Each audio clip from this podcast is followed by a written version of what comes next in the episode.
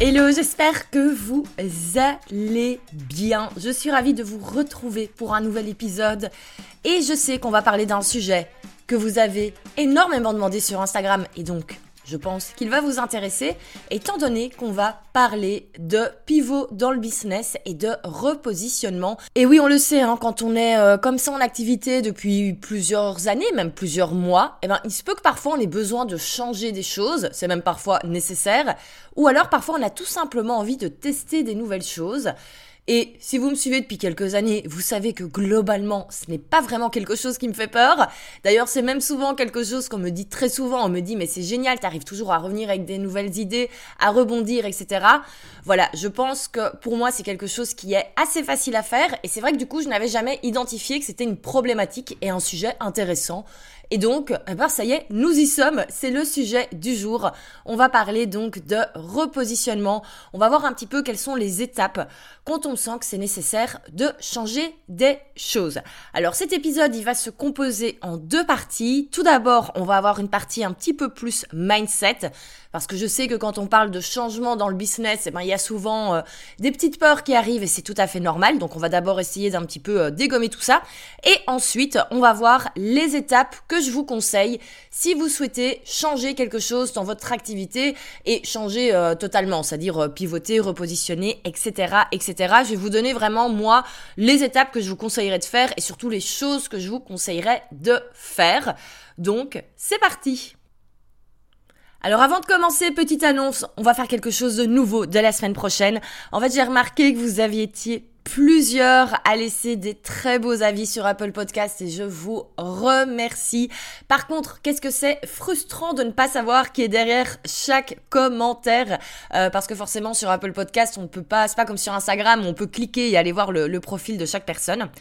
Donc je me suis dit qu'on allait un petit peu changer les choses euh, parce qu'à la fin de chaque épisode, je vous propose de laisser une note, de laisser un commentaire, euh, mais je peux jamais vraiment aller vous vous remercier directement. Et donc, moi, ce que je vous propose, c'est que à partir de maintenant, quand vous laissez un, commentaire sur Apple Podcast et une note, si possible 5 étoiles, hein, c'est toujours plus sympa, merci. eh ben, n'oubliez pas de mettre, euh, de signer et de mettre le nom de votre site de votre site internet ou de votre compte Instagram. Comme ça, je peux aller vous retrouver. Ça, c'est la première chose. Également, à partir de la semaine prochaine, je vais à chaque fois sélectionner commentaire, sélectionner une personne et je vais lire son commentaire et également pouvoir la mettre en avant. Donc vraiment, n'hésitez pas du coup et vraiment n'oubliez pas du coup de bien laisser quelque chose qui me permet de vous identifier, de savoir qui vous êtes. Euh, comme cela, ça permettra, je pense, de mettre un petit peu d'humain dans ce podcast. Euh, je le dis souvent, hein, je trouve que le podcast j'adore, mais je trouve que c'est un format ingrat parce qu'en fait on ne sait jamais qui sont les auditeurs, on ne peut pas savoir qui, qui écoute le podcast. Et donc je me disais qu'avec cela, ben, ça permettrait de rendre les choses un petit peu plus humaines. Et puis je me dis même pour vous en tant qu'auditeur, ben le fait d'entendre dans chaque épisode, euh, voilà le, commentaire de quelqu'un, mais aussi d'entendre qui est cette personne, qui est cet auditeur, ça va peut-être vous donner envie d'aller suivre et de vous rendre compte que ben en fait il y a plein d'autres personnes qui vous ressemblent, qui écoutent ce podcast. Donc euh, voilà pour l'annonce. Donc vraiment, dès à présent, quand vous mettez un commentaire sur Apple Podcast, eh ben n'oubliez pas de bien signer, de mettre l'URL de votre compte Insta, de votre site internet, ce que vous voulez. Et, euh, et désormais, dès la semaine prochaine, je pourrai vous euh, vous citer, je pourrai également ben, vous mettre en avant au début de chaque épisode. Comme ça, on commencera à chaque fois avec une petite, une bonne vibes, avec où tout le monde se lance, des compliments, des fleurs. Eh ben, moi, je trouve qu'on a besoin de ça en ce moment. Donc voilà pour la petite annonce. Alors maintenant on va rentrer dans le vif du sujet et on va parler un petit peu mindset et peur quand on souhaite euh, repositionner des choses dans son activité ou même si on décide de faire un virage à 360 degrés, c'est normal, ça fait peur. Déjà ça c'est une chose de manière générale en business, c'est ok d'avoir peur, c'est tout à fait normal. Hein.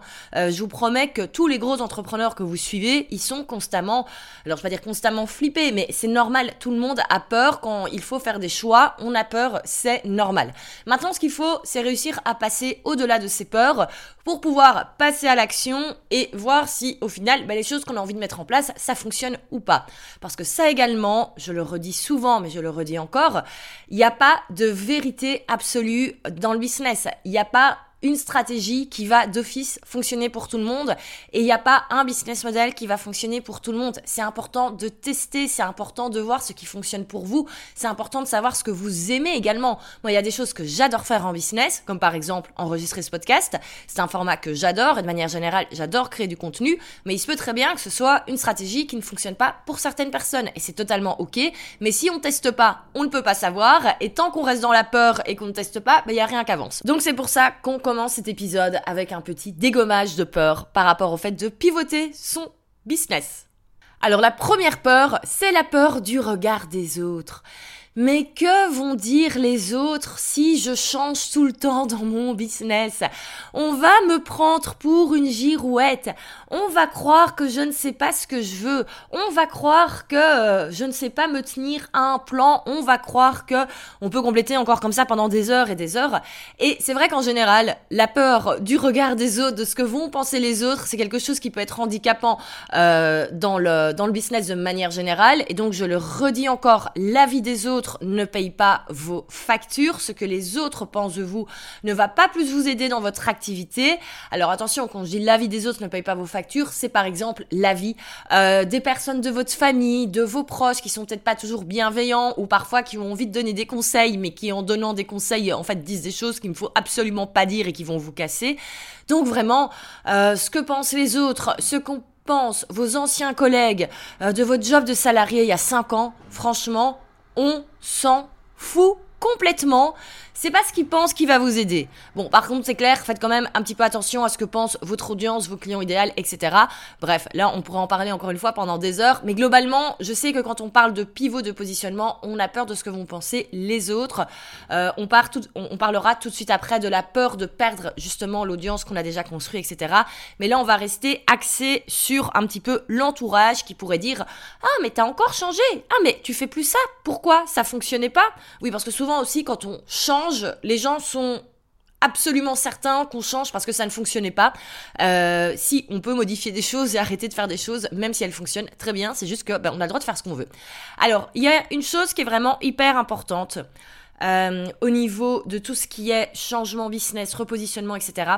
Euh, c'est qu'en fait, si quelqu'un de votre entourage vous dit euh, cela, vous dit ah mais t'arrêtes pas de changer, mais pourquoi euh, Dites-vous que cette personne en fait n'y connaît absolument rien en business, parce qu'en fait le propre d'un bon entrepreneur, c'est de savoir s'adapter et de savoir faire les changements quand c'est nécessaire et si c'est nécessaire. Euh, le fait de savoir s'adapter à l'époque qui évolue, euh, de savoir s'adapter à d'éventuelles crises, c'est comme cela qu'on voit qu'on est un bon entrepreneur. Euh, on l'a vu par exemple lors de la crise du Covid, ben, tous les business qui ont réussi à s'adapter pour être 100% en ligne pendant euh, le premier confinement, ben, ce sont les entreprises qui ont réussi. Heureusement que ces personnes ne se sont pas dit ah on va changer parce qu'on a peur que les autres vont penser que ça y est on change la manière de fonctionner. Mais non.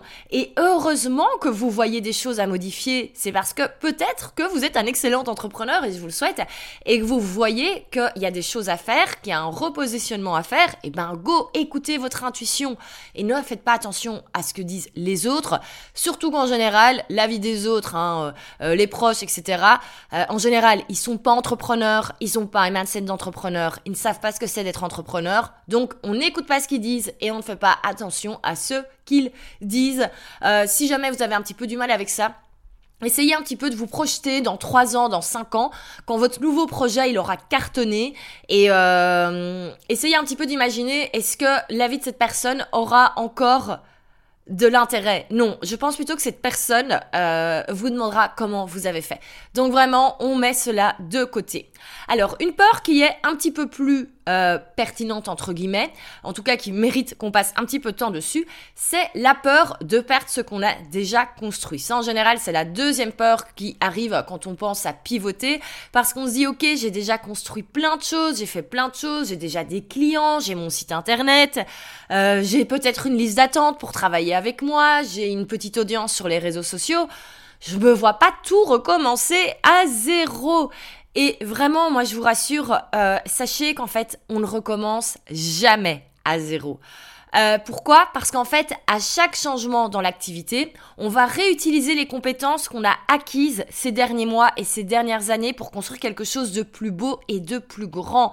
Et là-dessus, je peux vraiment vous parler en connaissance de cause. Je le vois, moi qui a fait énormément de changements de positionnement euh, ces dernières années, en fait, à chaque fois, tout est plus simple, tout est plus fluide. Pourquoi? Parce qu'en fait, je ne fais que réaffiner ce que j'ai commencé à faire il y a 7 ans quand je me suis lancée à mon compte. Et on dirait qu'en fait, j'ai passé énormément de temps à changer pas mal de choses. Alors, pour le coup, moi, de manière très personnelle, je passe toujours beaucoup de temps sur tout ce qui est les sites internet, l'identité visuelle, le branding, etc. Ce n'est pas forcément quelque chose que, que je conseillerais de faire, mais pour moi, c'est important et je m'autorise de prendre le temps là-dessus. Mais vous n'êtes pas du tout obligé euh, à chaque fois de tout retransformer, de tout rechanger euh, au, niveau, euh, au niveau visuel. Et vraiment, il y a une chose également que je peux vous dire c'est que tout ce que vous avez appris ces dernières années ou ces derniers mois, quand vous allez devoir, entre guillemets, le refaire pour votre nouveau business, entre guillemets, ça va être beaucoup plus simple parce que vous savez ce qu'il faut faire. Donc en fait, il n'y a plus qu'à réappliquer. Euh, par exemple, cet après-midi, j'étais en train de réfléchir à la stratégie de communication euh, d'un des business. Je sentais qu'il fallait réajuster certaines choses. Mais en fait, c'est beaucoup plus simple. Euh, c'est beaucoup plus simple pour moi d'imaginer ce qu'on va faire comme contenu par rapport à il y a quelques années où je lançais mes premiers business. C'est totalement logique et donc je n'ai pas l'impression d'être constamment en train de revenir en arrière. C'est juste mieux affiné et je peux vous dire, tout est toujours plus précis au fur et à mesure. Donc vraiment, n'ayez pas peur euh, de cela. Et vraiment, vous allez pouvoir également réutiliser des choses qui sont déjà faites. Euh, moi, dans mes formations en ligne, je réutilise constamment des choses qui ont déjà été créées avant. Bien sûr, tout est mis à jour, etc. Mais il y a des choses, des bases qui restent les mêmes quoi qu'il arrive. Et donc, je suis, je passe énormément de temps en ce qui me concerne dans les slides et les workbooks de mes anciennes formations. Euh, D'ailleurs, c'est encore ce que j'ai fait cette semaine quand j'étais en train de réfléchir à un futur programme qui va arriver chez Selfmade. J'étais dans les slides d'une de mes anciennes formations de mon ancien business. Je vis de ma passion. Pourquoi? Parce qu'il y a des choses qu'on peut réutiliser également. Bien sûr, on met à jour et c'est ça que moi je trouve chouette, c'est de repartir d'une base, euh, de quelque chose qui existe déjà. Ça permet en fait de justement aller encore plus dans les détails et de pouvoir encore plus perfectionner. Donc vraiment, en fait, c'est tout bénef. Vraiment, vraiment, vraiment. Et alors souvent aussi, on a peur euh, de perdre l'audience, de perdre un petit peu la communauté qu'on aurait éventuellement déjà créée. Alors c'est certain, il y a des personnes qui vont euh, parce que peut-être que vous allez faire un changement tellement gros au niveau du positionnement qu'elles ne vont plus se retrouver dans ce que vous faites. Ben c'est ok, c'est normal. Et moi je suis certaine que vous, euh, vous ne suivez pas les mêmes personnes tout le temps. Il y a peut-être euh, des podcasts que vous appréciez il y a deux ans et qui ont peut-être été modifiés dans la, dans la, dans la ligne éditoriale et que maintenant vous n'écoutez plus parce que ça ne vous plaît plus, ben c'est ok parce qu'il y a d'autres personnes qui ont rejoint le podcast et qui eux ça leur plaît. Et ça va être pareil pour vous. Il y a des personnes peut-être qui vont un petit peu se perdre au début entre guillemets, mais euh, déjà il y en a beaucoup qui vont revenir, ça vous pouvez me croire. Et surtout ben, ça va vous permettre d'attirer une audience qui correspond à ce que vous avez envie de faire maintenant. Donc c'est totalement ok euh, là-dessus. Et puis, oubliez pas que choisir, c'est renoncer. Je sais que ça fait toujours un petit peu bateau de dire ça en business, mais c'est la réalité. À partir du moment où vous voulez modifier certaines choses dans votre activité, mais vous devez renoncer à certaines choses que vous avez créées avant, c'est tout à fait normal, mais c'est pour aller vers un mieux. Alors, on arrive là maintenant à la troisième peur qui arrive quand on veut euh, pivoter dans son business. Et c'est une peur qui est tout à fait normale. C'est la peur que ça ne fonctionne pas. Euh, et là, j'ai malheureusement quelque chose assez réel à dire. C'est qu'en fait, on ne peut jamais savoir si ça va vraiment fonctionner. Euh, en business, on peut parfois tout bien faire, tout bien appliquer, il se peut qu'on n'ait pas les résultats. Ça, c'est la réalité du business et on le dit pas assez souvent, mais ça arrive que parfois on fasse tout bien et que on n'ait pas les résultats. Comme parfois on va faire des trucs complètement à l'arrache et on a des super résultats. Donc vraiment là-dessus, il faut pas que la peur que ça ne fonctionne pas euh, vous empêche de tester parce que justement vous allez avoir besoin de tester pour vous rendre compte euh, de en fait est-ce que ça fonctionne, ça fonctionne pas et qu'est-ce que vous pouvez tout de suite réajuster. Euh, ça peut être très frustrant, mais c'est nécessaire pour arriver à ce que vous faites vraiment bien. Et pour la petite histoire, en 2018, moi j'avais voulu à ce moment-là faire mon pivot où j'allais passer de vraiment freelance à entrepreneur pour ne faire que mes programmes en ligne. Et ça ne s'est pas bien passé du tout. Mon premier lancement a été un flop et j'ai dû très vite retrouver des clients en community management, en, freelance. Ben c'est ok, je m'en suis je m'en suis remise. Et au final j'ai pu faire ce switch deux ans euh, deux ans après. Et là j'ai une petite pensée pour toutes les personnes euh, qui ont voulu se lancer à fond dans tout ce qui est formation en ligne membership etc en 2022 euh, c'était une année compliquée pour le business en ligne. Vous avez pas été dans le meilleur timing du monde. Et parfois c'est ça en business aussi. C'est alors certains disent que c'est le capital chance. J'aime pas trop utiliser le mot chance. Moi je préfère dire que parfois juste c'est pas le bon timing et que les planètes sont pas bien alignées et que du coup parfois on a beau essayer de tout bien faire, et eh ben ça fonctionne pas. Euh, sachez que ça peut très bien cartonner un an après. Alors du coup, comment est-ce qu'on fait pour que euh, un petit peu avoir peur que ça ne fonctionne pas? Ben c'est tout simplement, on va éviter le suicide financier. Euh, si imaginons vous voulez passer de freelance à entrepreneur en ligne qui crée un membership par exemple de template de publication un petit peu comme prêt à euh, ayez une sécurité pendant le, le moment pivot. Euh, faites en sorte peut-être de d'avoir une période, peut-être pendant six mois, où la moitié de votre temps sera consacré à votre nouveau projet, mais par contre, gardez sous le coude, entre guillemets, euh, encore des clients pendant quelques mois pour avoir quand même une rentrée qui va pouvoir vraiment, une rentrée financière que vous aurez chaque mois et qui va pouvoir un petit peu sécuriser. Euh, ça va permettre de faire un, un changement à ce niveau-là, de faire un pivot qui va être un petit peu plus euh, tranquille au niveau, euh, au niveau finance. Euh, à ce niveau-là, moi je me souviens, mes 3-4 derniers mois de 2019, mon timing était vraiment comme cela. C'était moitié pour mes clients en community management, euh, de manière à avoir, euh, bah, pouvoir toujours gagner de l'argent et être certaine de pouvoir me payer à la fin de chaque mois. Euh, également mettre un petit peu d'argent de côté. Et tout ce que je gagnais déjà avec mes formations en ligne, je le mettais de côté aussi pour pouvoir me créer une petite trésorerie euh, qui allait pouvoir être là pour un petit peu me soutenir entre guillemets euh, le temps que mes formations en ligne puissent devenir euh, vraiment mon euh, bah, mon l'entièreté de, mes revenus. Voilà, c'est ça que je cherchais à dire, les 100% de, de, mes revenus. Donc vraiment, ayez une période vraiment de sécurité qui va peut-être pas parfois être très confortable en termes d'horaire parce que vous allez un peu faire deux jobs en même temps, mais dites-vous que c'est une période donnée pendant un moment donné et que ça va pas être comme ça toute votre vie et ensuite, vraiment, le moment où vous vous dites, OK, maintenant, je peux pivoter complètement et par exemple, j'arrête le freelancing, j'arrête la prestation de service et je me mets à 100% sur, euh, sur mon membership, par exemple, ayez euh, de la trésorerie de côté. Euh, minimum trois mois de trésor de côté. Comme ça, si jamais il y a des choses qui ne se passent pas comme prévu, euh, ben vous avez de quoi encore euh, vivre et vous avez le temps entre guillemets de réagir si nécessaire. Parce qu'on peut toujours trouver des solutions quand quelque chose ne fonctionne pas, mais trouver des solutions et quand on n'a plus rien sur son compte, là ça devient vraiment compliqué parce que la peur du manque et c'est même pas une peur du manque, c'est juste un manque qui est là prend le dessus. Donc vraiment sécuriser un maximum au niveau des finances et ensuite vraiment à ce moment-là vous allez pouvoir prendre la décision de dire au revoir un petit peu à votre ancienne activité pour être à 100% sur, euh, sur la nouvelle. Et ensuite, la quatrième euh, peur, eh ben, c'est tout simplement le peur que ça ne plaise pas. Et ça, c'est vrai que euh, c'est des choses qui, euh, qui arrivent maintenant qu'on parle énormément de tout ce qui est voilà offre digitale, formation en ligne. on a peur qu'au final, nos journées ne nous plaisent plus. Alors moi, personnellement, je m'épanouis totalement dans le développement de ce genre d'activité. mais on pourrait très bien se dire que peut-être que notre métier de base va, va nous manquer ou qu'en fait, le fait de développer des projets comme ça en ligne, ça ne va pas nous plaire et qu'on a envie de retourner vers le freelancing, mais j'ai envie, envie de vous dire, si vous testez et que vous vous rendez compte que ça vous plaît pas, ben c'est pas grave, vous aurez l'occasion de retourner en arrière.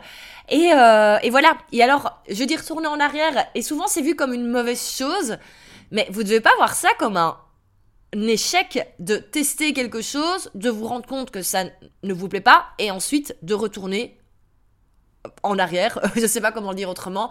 En tout cas, retourner à ce que vous faisiez au début, c'est totalement ok.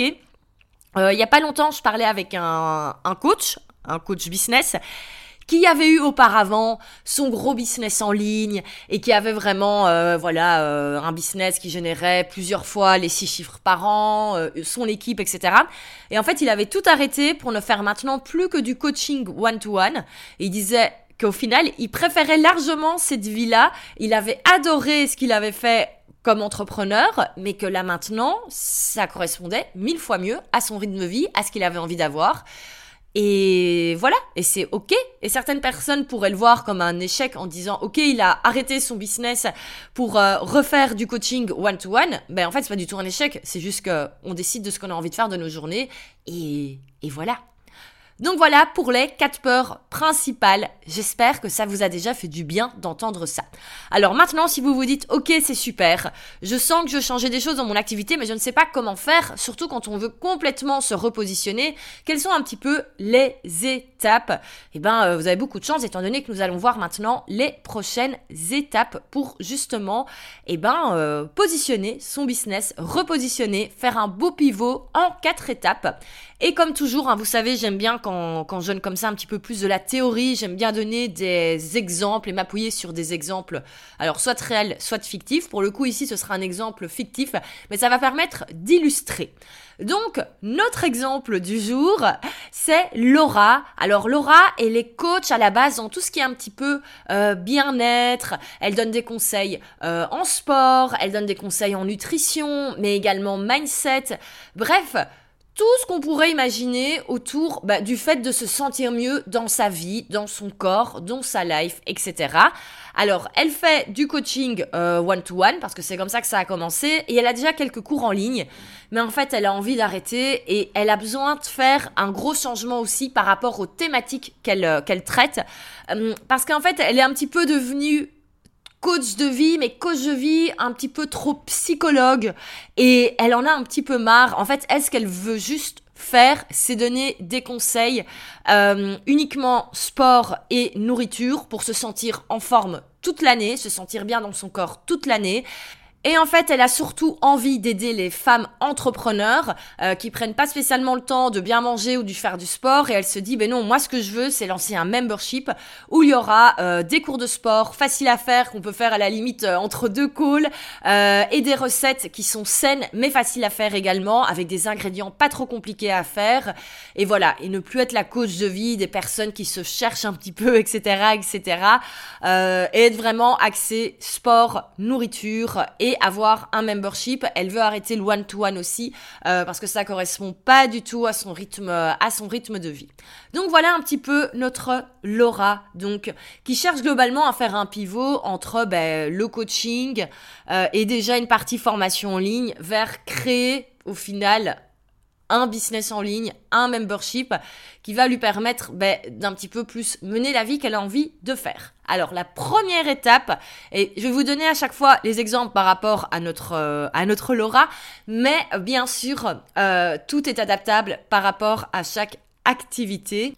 On reste globalement sur des étapes, vous allez voir, assez simples, entre guillemets, qui s'adaptent à tout le monde. Alors la première chose à faire quand on pense à pivoter son business, c'est tout d'abord de faire le tri et de simplifier et de jeter tout ce que vous n'avez pas envie de faire.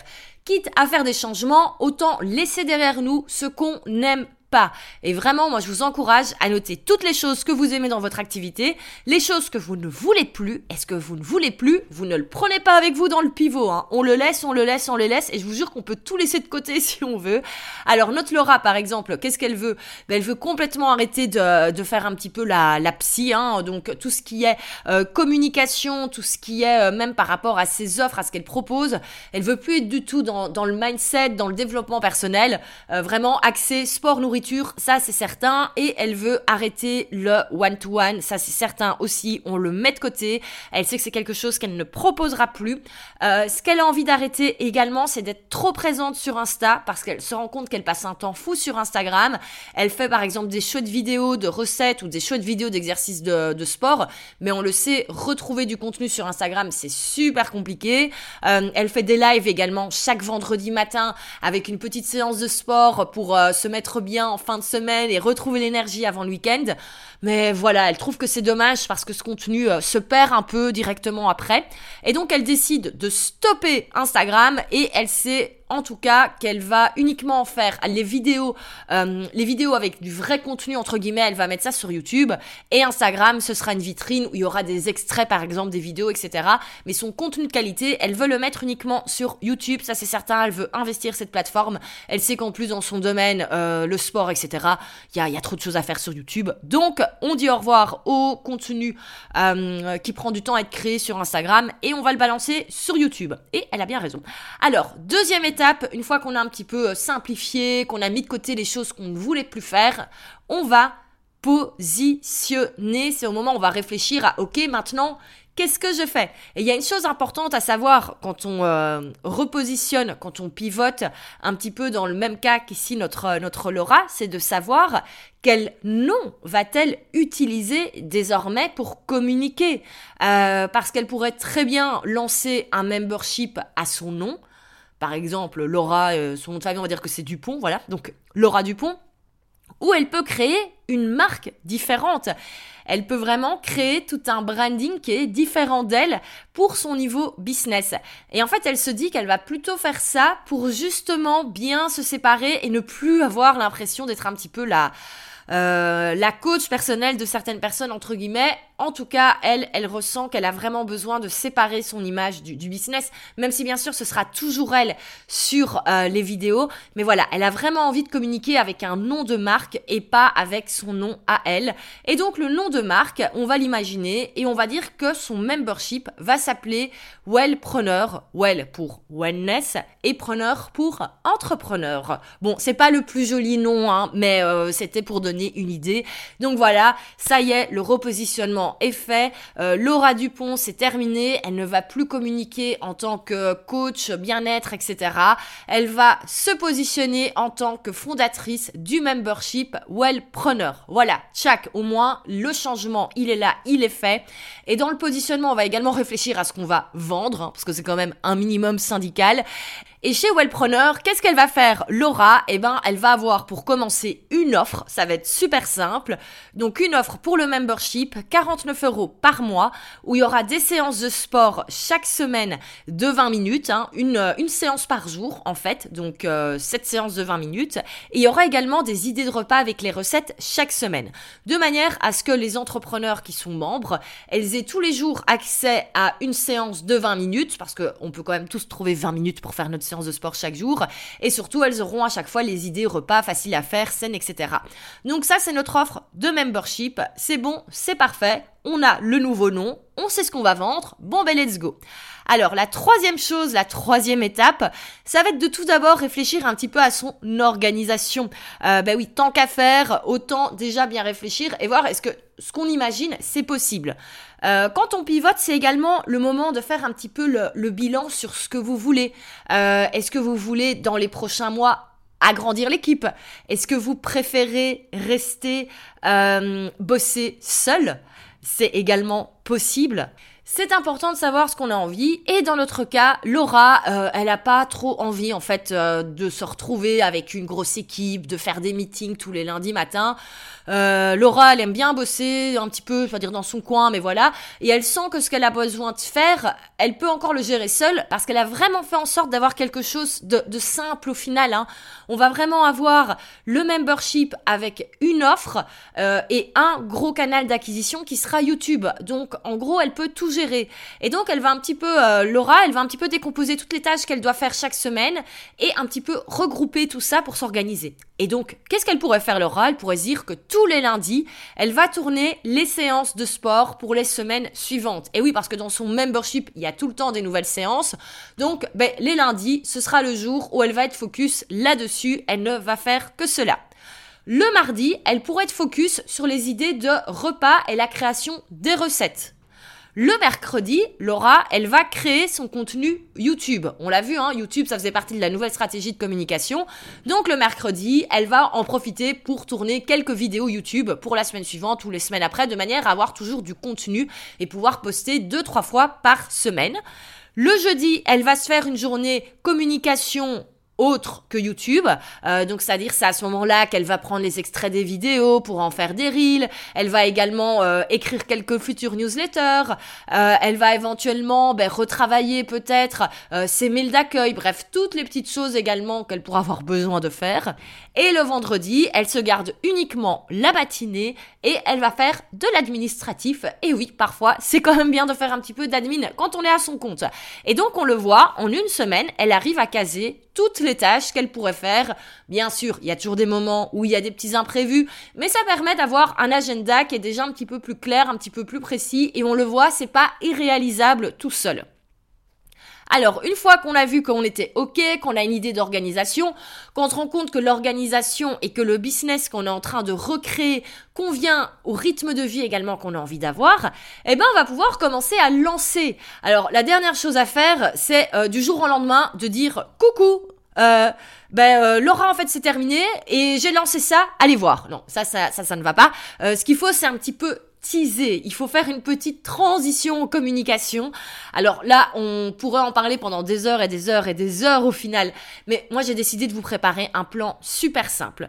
Alors, si vous avez comme ça un gros pivot à faire, eh ben moi ce que je vous conseille c'est de commencer à teaser 30 jours avant le lancement où vous allez déjà mettre une waiting list. Donc Laura, elle pourrait déjà dire, sur son compte Instagram par exemple, dire, eh ben voilà, il va y avoir des gros changements dans mon, mon activité. Je vais vous proposer quelque chose de nouveau. Si vous voulez faire partie des premiers à en entendre parler, inscrivez-vous sur la waiting list. Alors là, sur la waiting list, vous pouvez un petit peu teaser, vous pouvez euh, envoyer déjà quelques petits détails. En tout cas, ce qui est important, c'est 10 jours avant de dévoiler le projet. Donc 10 jours avant le lancement au final et l'ouverture des portes, la première ouverture des portes, donc elle va pouvoir dire, eh ben, euh, breaking news, j'arrête le coaching, j'arrête le dev perso, j'arrête le one-to-one, mais désormais, j'ai décidé de créer un tout nouveau membership qui s'appelle Wellpreneur. D'ailleurs, vous pouvez aller suivre déjà le nouveau compte Instagram avec le lien et dire qu'il y a également déjà la possibilité de devenir membre à une offre intéressante. Ça, c'est toujours bien quand vous lancez quelque chose de nouveau.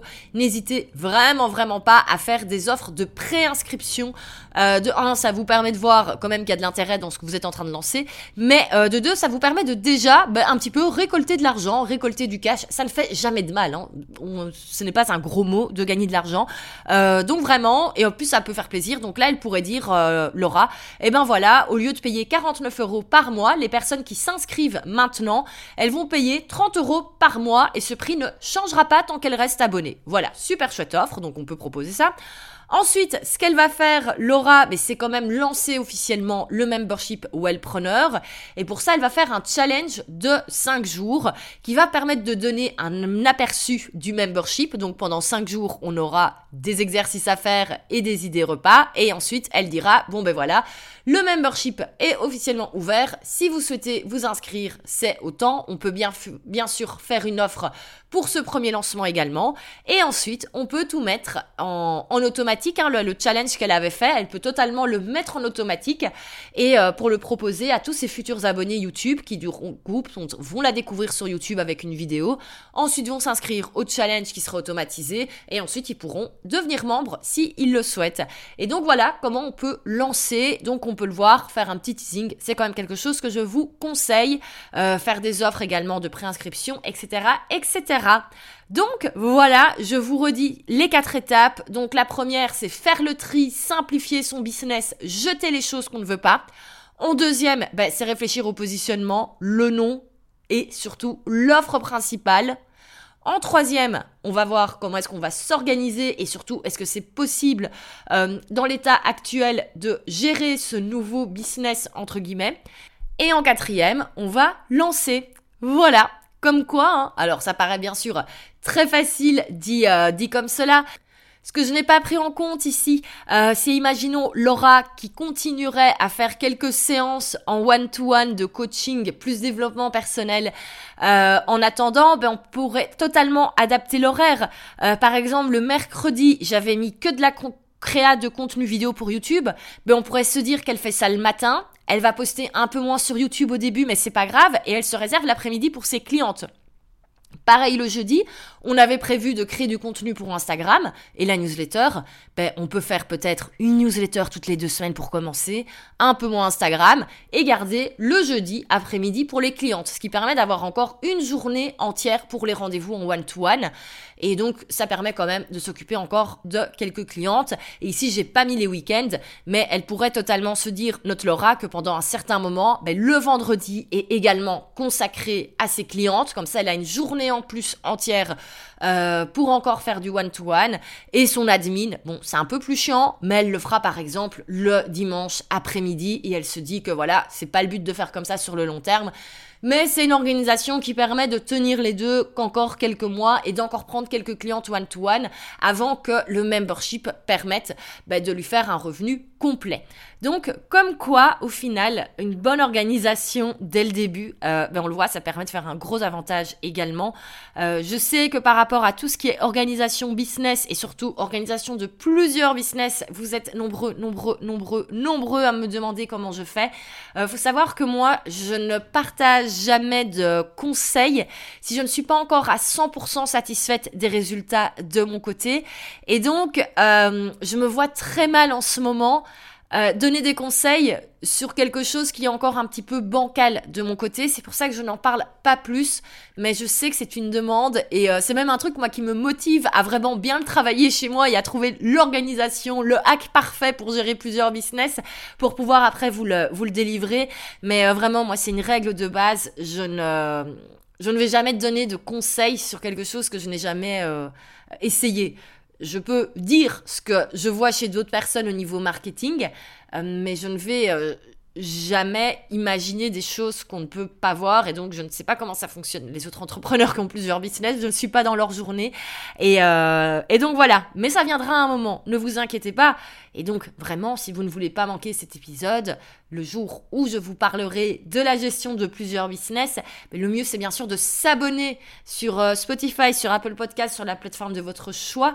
Et n'oubliez pas si vous avez aimé cet épisode, eh ben, de laisser un petit commentaire et n'oubliez pas hein, de mettre l'adresse de votre site ou de votre compte Instagram. Comme ça, je pourrai éventuellement vous sélectionner et vous citer dans le prochain épisode. J'ai trop trop hâte de voir ça et moi j'ai trop hâte d'aller découvrir parce que je suis certaine qu'il y a plein de personnes qui écoutent ce podcast que je ne connais pas encore donc j'ai trop trop hâte.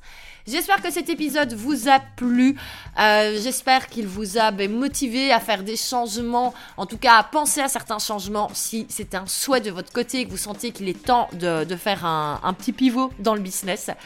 Et euh, n'hésitez pas à venir m'en parler en DM également. C'est trop un sujet intéressant. Voilà, et eh ben je vous remercie de votre écoute. On se retrouve la semaine prochaine comme d'habitude. Salut